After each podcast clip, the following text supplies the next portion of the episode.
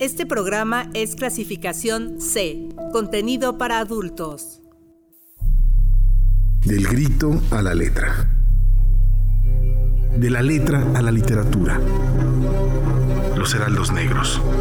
La alquimia nocturna de la palabra.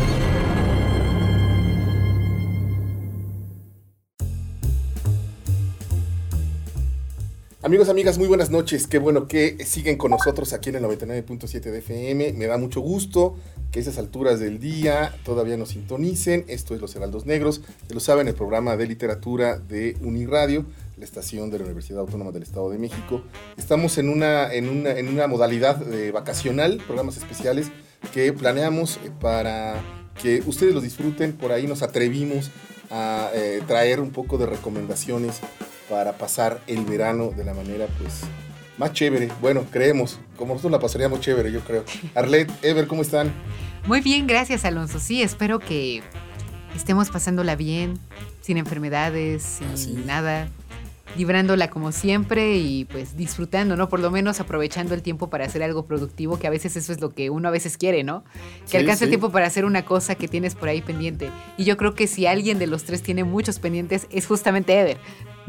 Sí, sí. Ay, sí, pero ni modo, la vida es así y, ni cómo arredrarse, ni, echarse para atrás, porque para atrás ni, ni para agarrar vuelo, dicen los clásicos. Bienvenidos pues a, la, a los Heraldos Negros, esta que es la alquimia nocturna de la palabra, el programa de literatura de Uniradio, que es la estación de la Universidad Autónoma del Estado de México. Y pues un gusto estar con ustedes, que se siempre aprende un montón eh, uno cuando está ahí con, estos colegas tan sofisticados, tan inteligentes y tan brillantes como son ustedes dos. Y por otro lado, también hay que agradecerle a los, a, los que también son igual de brillantes, nuestros programadores, Oscar Bermúdez o Kike DJ, cualquiera de los dos que le haya tocado cubrir esta fecha, y a Charlie Cortés, que seguramente hizo la, eh, eh, la edición de este programa que es de vacaciones. Y un saludo a todos a, Oscar y a, y a Quique.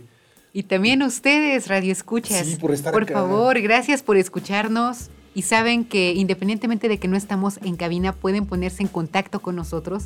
Manden sus mensajes al 72 26 49 72 47 para que nos digan si están de vacaciones, qué están haciendo actualmente, qué están leyendo, qué series, qué películas. Cuéntenos todo. Y también, ahorita que empecemos a dar nuestras recomendaciones, que nos digan si tal vez están familiarizados con algunas, si han leído los libros o algunos textos que algunos trajimos, o qué sé yo, las opiniones, ¿no? Siempre es importante y ustedes saben que son los mejores jueces de este programa. Y como siempre, antes de entrar en materia, pues una canción. Así es, vamos a empezar con un poco de jazz, pero no jazz tradicional, más bien un jazz bastante locochón. Es material de este año del nuevo disco de Theo Crocker. Por ahí hizo una colaboración con Gary Bartz y Casa Overall. E hicieron esta canción que se titula Jazz is Dead. Ya desde el nombre promete bastante. Y ahorita se van a dar un vuelo porque es una locura, casi psicodélica y genial esta canción. Aquí la tienen, en un momento volvemos.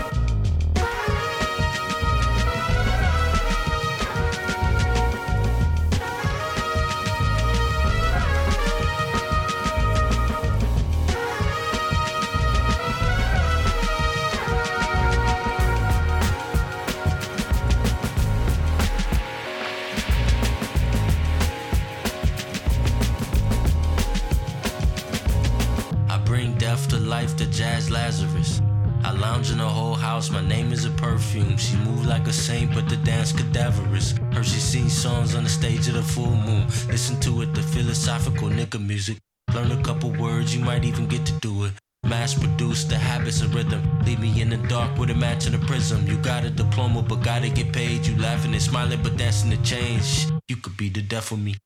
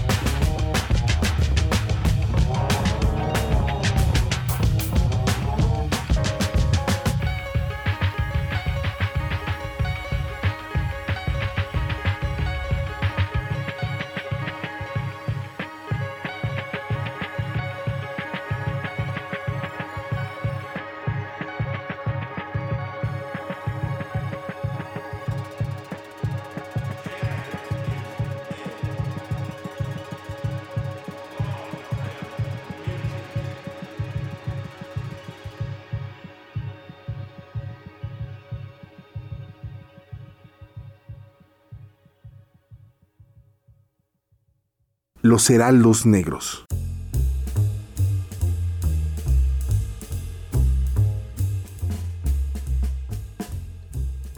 Estamos de regreso y eso fue Jazz is Dead. Espero les haya gustado porque aquí en esta estación sí que nos gusta este tema que además pueden encontrar dentro de las propuestas de Uniradio. Voy a iniciar yo esta noche con mi recomendación. La semana pasada les enseñaba un videojuego y una y bueno, y una plataforma para ver teatro. Y hoy sí vengo tradicional y traje un libro que además estuvo en la boca de todos el año pasado, fue catalogado por la mayoría de las listas más importantes como una de las mejores obras publicadas el año pasado en lengua española, que en este caso es una traducción de un título que se publicó en su original lengua inglesa un año antes, en 2020, en plena pandemia, que además es una ironía por, por varios temas que, que abarca y se trata de Hamnet de Maggie O'Farrell. Este, este, esta novela me encantó. Creo que es una joya irlandesa esta escritora.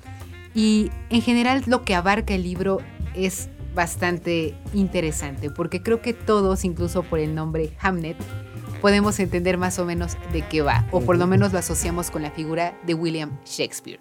Esta Maggie O'Farrell cuenta que cuando ella era niña, se le quedó un dato bastante pegado en la cabeza que es que en 1596 muere uno de los hijos de William Shakespeare. Él tiene tres, dos mujeres, un hombre y quien se muere es justamente el varón a los 11 años que se llama Hamnet Shakespeare. Y pero ella cuenta que cuando ella intentó indagar acerca de, de esta figura, no encontró casi nada, que de hecho en realidad los registros ni siquiera marcan cuál fue la causa de muerte. Simplemente es un dato por ahí aventado dentro de la biografía de Shakespeare y hasta ahí muere. Y ella dice que cuando, conforme fue creciendo, ella le pareció inaudito pensar que este acontecimiento no perjudicó la, obra o hasta incluso al propio Shakespeare. Y pensando en eso, porque además otra cosa que ella se sintió bastante consternada, es que las biografías cuentan que Shakespeare despreciaba a su esposa, que aparentemente no la amaba, que había una cuestión misógina bastante tremenda y que pues la pasó muy mal esta Anne Hathaway, sí como la actriz, así se llamó la esposa de William Shakespeare. y que entonces a ella le parecía muy absurdo que, bueno, si, porque, si odiaba tanto a esta mujer, porque en sus últimos años regresó con ella independientemente de que era un hombre bastante rico que pudo haber estado con cualquier mujer, dijo, eso para mí es un acto de cariño. Dice, yo me niego a creer que, a creer que este Shakespeare realmente odiaba a su familia o su familia no tenía algún peso en su vida. Y además dice, si su hijo llamó Hamnet y sin cuatro años más tarde estrena Hamlet, dice, me es imposible pensar que no haya una relación alguna entre este acontecimiento histórico dentro de la vida de William Shakespeare y posteriormente la, la creación de esta obra de teatro que actualmente muchos de ustedes saben que es canónica. Y pensando en eso, es que ella empieza a crear Hamlet. Aunque igual dice que por ahí tuvo un lado supersticioso porque dice que ella tarda mucho tiempo en crear esta novela, leyó bastantes biografías de William Shakespeare, pero dato curioso, al igual que Shakespeare, esta Maggie O'Farrell tiene dos mujeres y un hijo varón. Y ella cuenta que se esperó hasta que su hijo superó los 11 años para escribir el libro, por oh, miedo de que por ahí hubiera algún tipo de superstición o que, qué sé yo, y uno, y uno lo puede comprender, ¿no? Pensando en que hasta incluso Macbeth está maldita y quién sabe cuántas maldiciones hay, dijo yo me esperé. Pero ¿qué es lo que sucede en esta novela? La verdad es que me encanta la vuelta de tuerca que le da porque independientemente de que el protagonismo podríamos pensar que lo tiene William Shakespeare, en realidad aquí apenas es un personaje incidental y ni siquiera se le nombra. Se le llama padre, se le llama esposo, se le llama hijo, se le llama maestro, pero nunca se le llama William Shakespeare. Y aquí quien tiene el protagonismo es justamente Anne Hathaway, la esposa, solamente que por ahí se dice que en su testamento le puso Agnes y ella pensó que pues probablemente era un cariño y por eso es que en toda la novela aparece como Agnes. Pero ¿cuál es la diferencia que le da Maggie O'Farrell, que esto también es increíble? Que si bien las biografías la pintan como una mujer analfabeta, muy ignorante, lo que hace Maggie O'Farrell es, sí, quedarse con ese analfabetismo académico, llamémosle, pero le da unas cualidades impresionantes. Por un lado, y que también acerca incluso un poco al realismo mágico esta novela, es que le da poderes extrasensoriales para poderse comunicar con los muertos o sentir a los muertos, o también percibir ciertas energías. Y por otro lado, le da la sabiduría de la herbolaria. Cuentan que esta Agnes, por lo menos en esta novela, es una curandera a la que todo mundo acude. Exacto, es una bruja. Pero aquí es como William Shakespeare se enamora de esta bruja. Podríamos entender esta novela como los capítulos pares e impares, los impares que llevan a un tiempo presente, entre comillas, que es justo el año 1596, que es el año de fallecimiento de Hamnet, que es como Hamnet inicia la novela. Son los impares que nos van a contar cómo poco a poco va llegando la peste, porque esta Maggie O'Farrell hace una, por ahí hace una conjetura.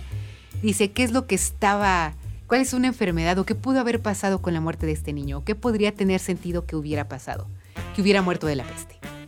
Y entonces en estos capítulos impares lo que hace Maggie O'Farrell es contar acerca de la familia de, este William Shakespeare, ya cuando existe toda la familia, pensemos en su esposa y en sus tres hijos. Los pares que nos va a hablar acerca de cómo William Shakespeare conoce a Agnes, cómo es que se enamora, es decir, como que es tiempo pasado y presente hasta que eventualmente se unen, se fusionan ambos tiempos, que es justo en la muerte de Hamlet, y cómo es que tiene que pasar el duelo una madre al mismo tiempo que Shakespeare, por su parte, tiene su propio duelo. Es un tema muy interesante, en un momento lo retomamos, pero antes, ¿qué les parece si vamos a una canción más? Venga vamos a escuchar a una cantante que a mí me fascina, una compositora virtuosísima que es Diane Lajabas. Y actualmente un titán del soul y que yo sé que aquí también a Ever le encanta. Sí. Y que, bueno, hace un par de años sacó su más reciente disco que es el homónimo Lian Lajabas, el más personal que incluso ella dice que ha hecho. Y vamos a escuchar el primer sencillo que es Bittersweet, que además tiene un sampling de este ay, se me fue el nombre de este hombre. Nombres canónicos del soul.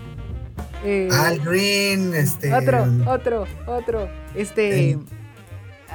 Isaac Hayes. Un sampleo a una canción de Isaac Hayes que queda impresionante. Aquí tienen, disfruten Bittersweet de Lian Lajabas.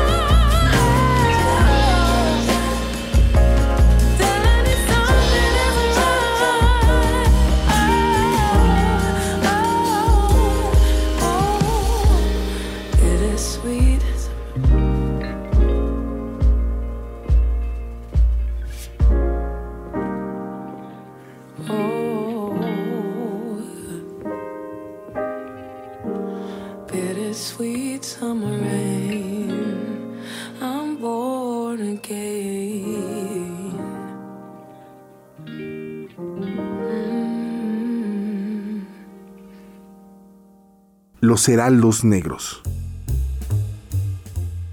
Y ahí tuvimos a Lian Lajabas y ahora continuaremos platicando acerca de esta novela irlandesa buenísima que es Hamnet de Maggie O'Farrell.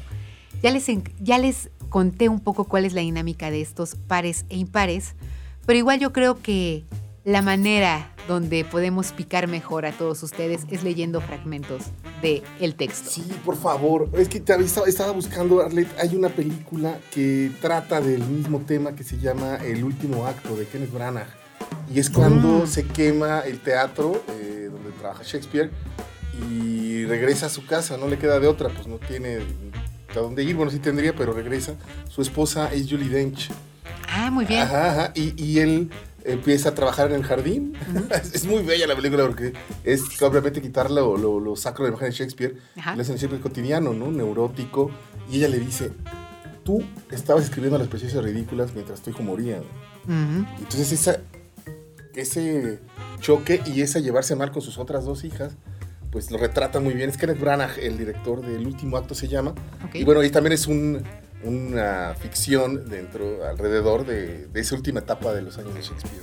Y además, Bra- Kenneth Branagh es uno de los, yo creo que de los directores eh, contemporáneos que más ha versionado, actuado y representado a Shakespeare en el cine. Sí, sí, sí. Entonces hay garantía. Y qué bueno me lo recordaste. Entonces por ahí, yo voy a leer esa novela en, en este verano. ¿eh? Es buenísima, la verdad es que sí la recomiendo de todo a todo. Creo que la crítica no se equivocó al nombrarla una de los mejores textos que fueron publicados el año pasado. Y aquí va el porqué. Una de las cosas que me encantaron es que esta Maggie O'Farrell tiene un, un ojo muy, muy, no, muy específico en la cuestión de la descripción. Creo que es una gran narradora en cuestiones de describir. Puede describirte un cuarto de una manera increíble y no al viejo estilo, obviamente, del siglo XIX de chútate tus 11 hojas de descripción, Sí, no. sí, sí. Basta un párrafo para que te dé una idea clara de un espacio y lo hace muy bien. Voy a leer dos fragmentos. El primero, y que yo creo que este es uno de los ejercicios narrativos más interesantes que tiene, que es justo cuando va contando cómo llega la peste al pueblo de Stratford, que es donde vive la familia de William Shakespeare. Aquí voy a leer solamente un fragmento, pero imagínense, inicia con cómo eh, entra una embarcación, porque también aquí nos cuentan que la familia de Shakespeare se dedica al negocio de los guantes y hacen unos pues casi de edición de lujo que requiere joyería. Y aquí es la historia de cómo a través de las joyas es que se va pasando el virus de la peste hasta que llega a las manos de la hija que se contagia que se llama Judith, quien además se ha de- eh, dicho de paso, es la gemela de Hamnet, que también aquí está un juego bien interesante de los espejos, aunque ahorita el segundo fragmento que voy a leer tiene más que ver con eso. Ahí va. Para que la peste llegue a Warwickshire, en Inglaterra, el verano de 1596, han de suceder dos acontecimientos en la vida de dos personas distintas y estas dos personas han de encontrarse después. La, la primera es un vidriero de la isla de Murano, en el Principado de Venecia. La segunda, un grumete de un barco mercante que llega de Alejandría con viento del este una mañana excepcionalmente cálida.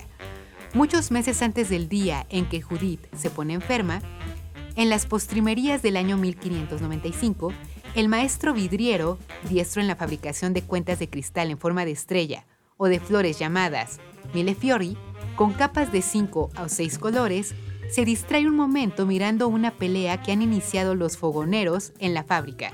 Se le resbala la mano y dos dedos entran en contacto con la ardiente llama blanca que, un momento antes, calentaba la burbuja de vidrio para convertirla en una pasta flexible y maleable. El dolor es tan tremendo que le pasa desapercibido y al principio no lo nota. No sabe lo que ha pasado ni por qué lo miran todos y van corriendo hacia él. Huele a carne asada. Luego se oye un aullido casi animal por lo intenso y una actividad frenética se desata alrededor de él. Unas horas después, todo termina con dos amputaciones. Al día siguiente, un compañero suyo es el que empaqueta en las cajas las diminutas cuentas rojas, amarillas, azules, verdes y moradas. Este hombre no sabe que el maestro vidriero, ahora en su casa vendado y amodorrado bajo los efectos del jarabe de amapola, tiene la costumbre de empaquetar las cuentas entre virutas de madera y arena para evitar roturas. En vez de eso, coge un puñado de trapos del suelo de la fábrica y entre ellos coloca las cuentas que lo miran como cientos de ojillos atentos, acusadores. En esos mismos momentos, en Alejandría, al otro lado del Mediterráneo, el grumete tiene que desembarcar para que Judith contraiga la peste y para que empiece a coserse la tragedia en la otra parte del mundo. Tiene que recibir la orden de bajar a tierra en busca de vituallas para sus hambrientos y exhaustos compañeros del navío. Y así va pasando cómo llega la peste con una pulga y la pulga llega a Inglaterra y la pulga pasa a un mono y después del mono pasa a un niño y del niño y así.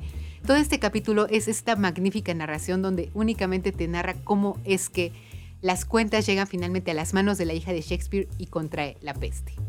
Y después lo otro, y que esto todavía me resulta más impresionante, es justo cuando se supone que Hamnet se da cuenta de que su hermana va a morir y quiere platicar con la muerte, engañar a la muerte. Quiere quitarle la ropa y ponérsela y poner en, ponerse en el lugar de su hermana para entregarse como sacrificio. Exactamente. Dice aquí. Ahí, acurrucado al lado de su hermana, piensa que a lo mejor es posible engañar a la muerte, hacerle el truco que Judith y él han hecho siempre desde pequeños, cambiarse el sitio y la ropa para confundir a la gente y hacerles creer que el uno es la otra. Son iguales de cara. No pasa un día sin que alguien lo diga. Basta con que Hamnet se ponga el mantón de su hermana o ella su sombrero, se siente así a la mesa mirando al suelo, escondiendo la sonrisa, para que su madre ponga la mano a Judith en el hombro y le diga a Hamnet, ¿quieres traer la leña? O para que su padre, al entrar en una habitación y ver a quien cree que es su hijo porque lleva un jubón, le diga que conjuegue un verbo en latín y luego descubra que en realidad es su hija, que disimula la risa al comprobar que el truco funciona y abre la puerta para que el padre vea a su verdadero hijo, que estaba escondido. ¿Podrán volver a hacer ese truco una última vez? Él cree que sí. Mira hacia atrás hacia el túnel oscuro que se abre junto a la puerta. Es una negrura sin fondo, blanda, absoluta. Date la vuelta, le dice a la muerte. Cierra los ojos, solo un momento. Pasa las manos por debajo de Judith, una por los hombros, la otra por las caderas, y la empuja hacia un lado, hacia la chimenea. Pesa menos de lo que esperaba. Ella se da vuelta y entreabre los ojos mientras se reacomoda. Frunce el ceño al ver que su hermano se acuesta en el hueco que ha dejado ella, que ocupa su sitio y se pasa la mano por el pelo para alisárselo y ponérselo a los lados de la cara, que tira de la sábana para tapar a los dos y encaja el embozo por debajo de ambas barbillas. Está seguro de que son iguales. Nadie sabría decir quién es cada cual. Es difícil que la muerte se confunda, que se lo lleve a él en vez de a ella. Judith se mueve e intenta sentarse. No, le dice otra vez. No, Hamnet. Él sabía que su hermana entendería inmediatamente lo que está haciendo. Siempre lo entiende. Hace gestos negativos con la cabeza, pero está tan débil que no puede levantarse del jergón. Hamnet sujeta con fuerza la sábana que les tapa a los dos. Coge aire, lo expulsa. Vuelve la cabeza, respira echando el aliento en la oreja de su hermana. Le insufla su propia fuerza, su salud, su todo. Tú te quedas, le susurra, y yo me voy. Le manda estas palabras. Quiero que te quedes con mi vida. Es para ti. Te la doy. No pueden vivir los dos. Él lo sabe y ella también. No hay suficiente vida, no hay aire ni sangre suficiente para los dos. Quizá nunca lo haya habido. Y si solo puede vivir uno de los dos, tiene que ser ella. Así lo desea él. Se agarra a la sábana con fuerza, con las dos manos. Él, Hamnet, así lo decreta y así será. Hay, una parte ahí que, recuerda la historia de, de la gesta Danorum que después dará, o sea, esto del tema de la traición en, en Hamlet, ¿no? Que, que después eh, tien- tiene que ver con, pues, con esta necesidad de redimir al padre, ¿no? Que, que recuerdo, me recuerda un poco también a, al- a la gesta Danorum que después dará la, la obra pie a la película esta de Northman y, y que siguen teniendo como este halo eh, legendario, casi mítico, trascendental, de, de que son los inspiradores de Shakespeare para esta obra que se considera como una de las más importantes de- de- del, del- del bardo de Stratford upon Avon. Así es. Y eso fue Hamnet de Maggie O'Farrell. Ojalá se, pues estos fragmentos o incluso lo que se habló un poquito acerca de los convenza. Vale muchísimo la pena. La verdad es que hay capítulos donde yo me puse a llorar, especialmente cuando Agnes expresa su dolor ante la muerte de su hijo. Creo que la, la, la- carnadura que tienen los personajes está muy bien hecha. El final es espectacular, que es justo cuando Agnes llega al, al teatro donde se va a presentar, donde se va a estre- estrenar eh, Hamlet y ve como la redención de su marido y entonces ella lo ve, ¿no? Y por ahí pasa algo impresionante que describe Maggie O'Farrell, que es para literalmente pararse y gritar una vez que uno termina leyendo este libro. Pero bueno, ya me extendí bastante, vamos a ir un corte, en un momento regresamos con más en Heraldos Negros. Los Heraldos Negros. Estamos de regreso aquí en Los Heraldos Negros. Muchísimas gracias por seguir con nosotros en esta, en esta noche. Eh, los que nos han escuchado desde el inicio del programa saben que es un programa especial de, vacaciones. Eh, estamos recomendando algunos libros. Eh, Arlet recomendó un libro hermosísimo que ya se me antojó. Creo que este verano le voy a clavar el diente. Eh, Hamlet de Maggie O'Farrill. Arlette es una chulada y yo ya, yo ya lo quiero. Yo ya lo quiero leer. Sí, te lo llevas ahorita si quieres, Alonso. Ay, no me da miedo mancharlo con mis manos sucias. No pasa nada, pero mientras por ahí tiene una recomendación también bien buena este Ever. Por favor, cuéntanos, Ever. Yo sí te la voy a hacer efectiva despuesito cuando tengo un poquito menos de talacha porque sí suena fantástica y trae todas las recomendaciones. Pero yo me voy a, ir a un- eh, bueno, voy a ir a un tema, una temática igual también un poquito oscura, ya no con el tema de, de la orfandad, sino de esto que se llama el turismo negro, que tiene que ver Mm. con eh, visitar lugares que no son nada paradisíacos y que pues están más cerca de lo siniestro, de lo macabro, de lo tenebroso, lo violento y lo, y lo, pues, relativo a la muerte. Esta es una serie de Netflix de ocho capítulos que se llama Dark Tourist, ¿no? El turista, el turista oscuro, o sí, eh, que, que es David Farrier, un periodista eh, de, de Nueva Zelanda. Es una suerte de, de docuserie donde él va visitando distintos lugares, ¿no? Por ejemplo, voy a mencionar nada más tres o cuatro capítulos con distintos lugares a los que visita, haciendo una suerte ahí como de crónica periodística que, eh, pues que están bastante oscuras, ¿no? Por ejemplo, va a Medellín, al lugar en donde tenían una suerte ahí como de, de mansión el señor Pablo Escobar, que se llama La Catedral, ¿no? Y eh, ahí se encuentra con el... eh, con el sicario más famoso de, de Pablo Escobar, que tiene incluso pues ahí una suerte ahí como de búsqueda de redención en, dentro de este viaje turístico que se llama Popeye, ¿no? Hay incluso hasta libros sobre este señor que salió de la cárcel y que platicaba cómo había matado a más de 250 personas. Y hay uno, hay un fragmentito en esta, en este capítulo en donde hace una representación de una confrontación entre sicarios, ¿no? Entonces imagínense viajar a la catedral que es el lugar en donde tenía pues sus fiestas y donde tenía sus mascotas tan peculiares como tenía Escobar, eh, dirigido por Popeye, que ahora es cristiano y que pues evidentemente suena como, como muy chistoso verlo hablar del Señor después de haber hecho todo lo que hizo, ¿no? O se va a un, a un lugar ahí en el mero centro de Tepito, en donde una señora es la que comanda el, el rito de la Santa Muerte en mero Tepito y hay otro eh, en ese mismo capítulo en América Latina dentro de, de- de México en donde se supuestamente se, se testifica un exorcismo. Luego se va a Japón y uno de los viajes a los de los primeros viajes que hace es eh, a, Fukushima, ¿no? A la zona en donde supuestamente nadie podría entrar, pero hay viajes turísticos a Fukushima y están evidentemente expuestos a, a todas las a unos niveles de radiación muy muy complicados que hacen que toda la narración se vuelva pues muy tensa, ¿no? Después se van a hacer una suerte de viaje como de hiking, como de subir el cerro en el famosísimo bosque de Aokigahara, que es donde supuestamente va la gente a suicidarse o tiene fama de que la gente va a suicidarse allá en Japón, que es uno de los países con mayor índice de suicidios, y también va a una ciudad que, que desaparece después de, de de- un pueblo fantasma en una isla en Japón que desaparece cuando desaparece la fábrica donde vivían estos señores, ¿no? Entonces es una serie bien interesante, bien oscura, que tiene que ver con lugares pues que están en este sentido, ¿no? Eh, muy cercanos a la muerte o que tienen pues una, una visión bien oscura de, lo que hacen estos turistas, eh, turistas negros, ¿no? En este turismo negro, ¿no? Por ejemplo, ahí va una también a una suerte de como de peregrinación de todas las fans del asesino serial de Jeffrey, que es Jeffrey Dahmer, ¿no? Allá en Milwaukee.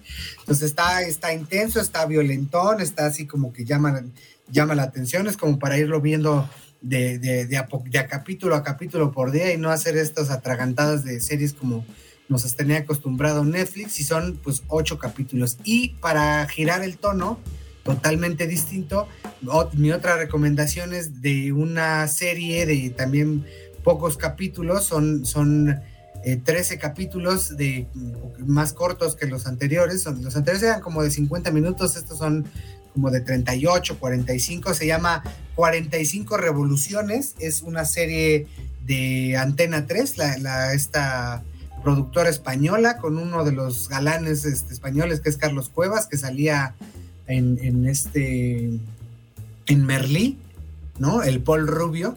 Y se trata de un cantante de rock and roll de los años 50, 60, de la década de, principio de los 60, en una España todavía dominada por eh, la, la, censura y por la dictadura de, del generalísimo Francisco Franco y sobre todo pues trata de cómo este cantante y sus productores empiezan a crear eh, este movimiento de la música del rock and roll en español con un montón de covers de música eh, contemporánea y con una estética bastante brillante, bastante eh, eh, como con colores pastel, con la ropa gogó, ¿no? Y, que recuerda incluso pues estas canciones como La chica Yeye, ¿no? Entonces bastante es una comedia romántica, ¿no? Y bueno, trae, tiene ahí un final un poquito tristón, pero no deja de salir como ganadora, ¿no? Y además con, con guiños a, a, a, a las, a, la comunidad LGBT,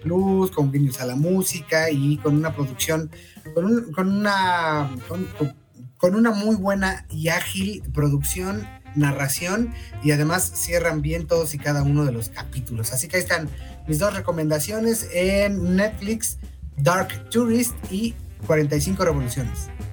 Fíjate que esa de Dark Tourism, yo la vi también. Ajá. La verdad es que sí está bien buena, pero hay un capítulo, no recuerdo qué región él es, Ever, ahorita tú me dirás, pero es donde va el tipo a un culto a los muertos, donde cada año como que a las momias les dan ah, de comer y las pasean saca, sacan, y claro, matan claro. a no sé qué tantos animales. Ese por sí Indonesia, pudo ¿no? contra... Ah, ándale, por una región de Indonesia. Ese sí pudo contra mí. Los demás no me causaron así impacto así de ver sangre. Eso era como, no, no importa. Pero ese en específico me dio una repulsión horrible. ¿Estos a cuáles, a cuáles irían? Híjole, no pues lo ahí sé. hay un viaje ahí a Chernóbil que también está bastante oscuro. Que hasta ¿no? incluso se, se, mete a nadar a una laguna, ¿no? Donde ajá, es ajá. Exactamente, radiactiva. No lo sé, no sé cuál sería mi tipo de turismo este, oscuro. La verdad es que creo que yo no le entraría. Sí, está complicado. A mí sí me llamaría la atención ir a darse una, una sumergida ahí a la, a la zona pues de Badiraguato, ¿no? Pero sí hay que tener mucho, ah, sí. mucho buen contacto. No, es de turismo extremo, necro y extremo. ¿no? Sí, pero negro es durísimo. Sí, ¿Tú. Alonso? No lo sé, a mí lo que me aterra es que, pues, eh, no sé si sean los lugares en sí o que haya negocios así, ¿no? Que la gente gane dinero haciendo eso. Ay, pues sí, hasta incluso por ahí está, hace poquito, bueno, no sé si entra obviamente en esto del turismo oscuro. Pero hace poco podías pagar por la experiencia de ser como un mojado, ¿no? Se Ah, supone claro, que te llevan claro. a no sé qué parte del Claro. desierto y te tratan como si fueras a. Ujú. sino que te amenazan con armas y te dejan Sí. sin tomar Y te agua y, persiguen no sé ahí qué. Ajá, exacto. patrullas. sí, Aparece sí. en uno de los capítulos de este, de este Dark Tourist. Ah, cierto, ¿verdad? Creo que sí. Sí, sí. Híjole, qué increíble. Yo creo que iría a la, conocer al Popeye. Sí. Pues, sí, me intriga por qué no lo han matado.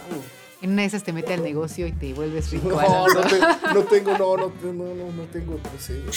Ah, debe ser un viaje extremo ir a meterse al centro del seminario, ¿no? El copo, lo que sé. O allá la Sí, olla, ¿eh? ahí en, en, en Medellín o en, en Bogotá. No sé, quizá, quizá es el, es el que llama la atención. Lo demás, bueno, quizá, pero por, por el personaje, ¿no? Es un, pues un serial killer. ¿no? Claro. ¿Qué pasará por su mente? Bueno, ahora puro Cristo, me imagino, pero antes no tanto. Sí. ¿Quién sabe? ¿Quién sabe? Qué chido, qué chido, la voy a ver, la voy a ver, a ver qué tal. Sí, ya después nos cuentas qué opinas. Sí, sí, sí, a ver qué tal, sí. Habrá que proponer, todo el mundo está haciendo negocio con esas cosas. Sí. Y se seguirá haciendo seguramente más, Sí. porque ya hablábamos anteriormente del morbo. El morbo siempre va a ser buen negocio. Claro. Co- claro. Como hay un, hay un recorrido ahí en Pachuca, en, en- en las catacumbas, ¿no? Eh, que, que van de iglesia a iglesia y hay una zona específica, en, en- digo Pachuca porque no sé si hay esta- estos recorridos en, en Toluca. Sé que se hicieron en la Ciudad de México, en estos pasadizos entre iglesias, pero en los de Pachuca ahí se- hay partes donde señalan los cadáveres de los fetos que, que tiraban las monjas. Ay, ay, qué de, de fuerte. los abortos mal hechos, evidentemente, cuando, eh, pues evidente, bueno, eso sigue estando prohibido todavía en algunas zonas de nuestro país hoy por hoy, pero en esa, en esa época del siglo XVIII, XIX, pues estaba eh, vetado, ¿no? Por la, por la Iglesia Católica. Claro. Y sigue vetado. Ahora que lo dices, sabes que el lunes ante, antepasado me invitaron a. Van a dar, van a abrir los túneles que hay entre José María Velasco, el museo, Ajá. y la catedral, Ay, el wow. sagrario. Al parecer Ajá. los van a abrir como ahí. Pero a mí una invitación iban a dar un taller ahí en los túneles y yo quería ir nada más para el, para conocer ese túnel. ¿no? Claro. Porque es un- ¿Un taller de qué? de, del Gorth Fest, que al final ya no se hizo ahí. Ok. Cecilia Juárez lo iba a dar ahí y me dijo que iba a ser en los túneles. Y yo por eso hasta eh, me mandaron un oficio que sí, Sí. iba a hacer y todo. Pero yo vi las fotos y ni siquiera fue. Me dijo que no siquiera fue en los túneles. Pero al parecer ya están como viendo la posibilidad de un, tourcillo por ahí. ¿no? Oye, qué bien, pues habrá que estar atentos Sí, para ir, porque eso sí, ir, sí hizo de estar bien ir. padre. Oigan, pero ya es tiempo de irnos a una canción Ah, antes de que esto se termine, porque ya el tiempo está pasando. Vamos a ir con esto que es de Smile, que es Thin Thing.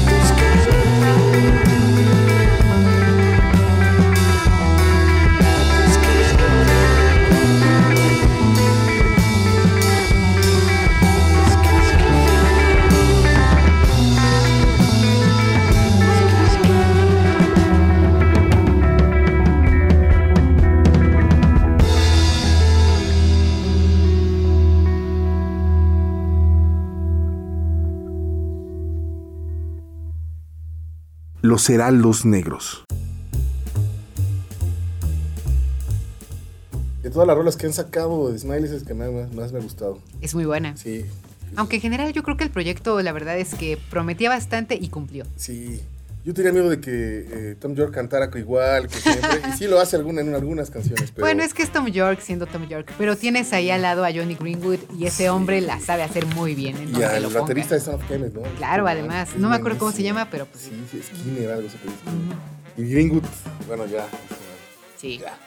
Oigan, y, y yo quiero recomendarles rapidísimo una novela que ya he hablado de ella, pero que queda perfecto para que la agarren de una vez antes de vacaciones y se la lean los que tienen un mes de vacaciones, porque hay pandilla que tiene un mes de vacaciones, y no la suelten. Es una, a mí se me hizo una novela horrible en el sentido de que Donna Tart tiene una extraña manera de narrar que es hipercontagiosa, pero repulsiva. Tiene una cierta capacidad para intrigarte, pero también la novela es muy, muy espesa. Eh, es eh, una, una novela que se basa en un cuadro de un pintor llamado Karel Fabricius, que por ahí nació en 1622. Él, eh, a mí me encanta el, el- el motivo. Fabricius murió en 1654 porque fue una de las grandes explosiones del polvorín de Delft y él vivía junto al polvorín. Entonces estaba pintando ahí tranquilamente y explota el polvorín y lo mata y destruye su casa y destruye gran parte de su obra. Eh, eh, alumno de, de Rembrandt, maestro de Vermeer y por ahí sobreviven 6, 7 cuadros en, en- en- el mundo y uno de ellos es precisamente el jilguero, el jilguero, amara, el jilguero atado y Donna Tart eh, rescata esa imagen en una entrevista dice Donna Tart que quería hacer una novela sobre el, el mercado negro del arte y pues lo logra, pero no solo es eso, también es la novela, eh, es una mezcla de géneros, es una novela de transición, una novela juvenil, un joven que pasa por la pérdida de su madre, va con su mamá al, se porta mal en la escuela, lo llaman a, van, a llamar a su mamá, van al museo, porque ella es fanática de- de- del arte, estudia, estudió arte, y hay un atentado terrorista en el Museo de Nueva York. Entonces explota todo, muere su mamá, bueno, no lo sabe, y en el museo encuentra un señor que está señalando ese cuadro, él se acerca, el chaval, Theo Decker, se acerca y el, el- el- el- anciano le señala el cuadro y le dice, llévatelo, y ahí comienza toda la historia, que al mismo tiempo, como les digo, es una historia de adolescencia, ¿no? de estas historias que, de crecimiento, de rituales de paso, con una, una geografía que va desde Nueva York, Las Vegas y después Holanda, eh, y trata la, de la vida de este, de este chaval, cómo crece sin madre y cómo re- reencuentra a su padre, pero o sea, hay, las paternidades son horribles, es en las relaciones que genera Dana Tart, la tensión de relaciones que tiene este adolescente y este joven eh, que, huérfano con su padre, que también es un apostador eh, horrible, la relación con su amigo, eh, el cuadro, hay una vuelta de tuerca que los va a fascinar y no los va a dejar ir.